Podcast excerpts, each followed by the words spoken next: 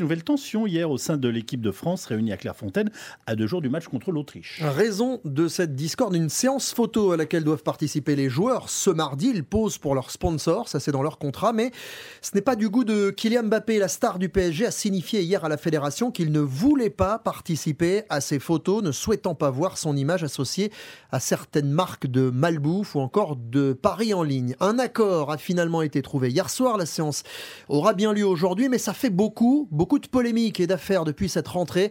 Et vous êtes peut-être, comme notre chef des sports, Christian Olivier, au bord de la saturation. Vous éprouvez un sentiment de ras-le-bol, pas la peine de vous allonger sur un divan, c'est normal, faut patienter, on est loin de sortir du tunnel. Règlement de compte à la fédération, vrai faux SMS à caractère sexuel, Pogba raquetté, Mendy champion du monde accusé de viol, la parisienne Diallo en détention pour association de malfaiteurs, et voilà Kylian Mbappé enfiler son gilet jaune de milliardaire.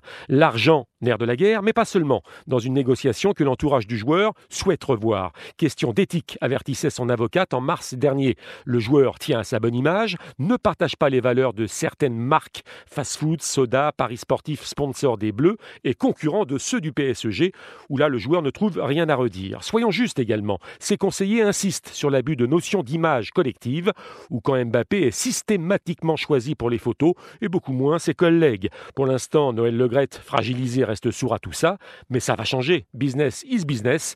Ah, si les Bleus, fiers de représenter la France, pouvaient jouer gratuitement, il n'y aurait pas de débat, mais faut pas rêver. L'édito sportif de notre chef des sports passablement énervé ce matin, Christian Olivier.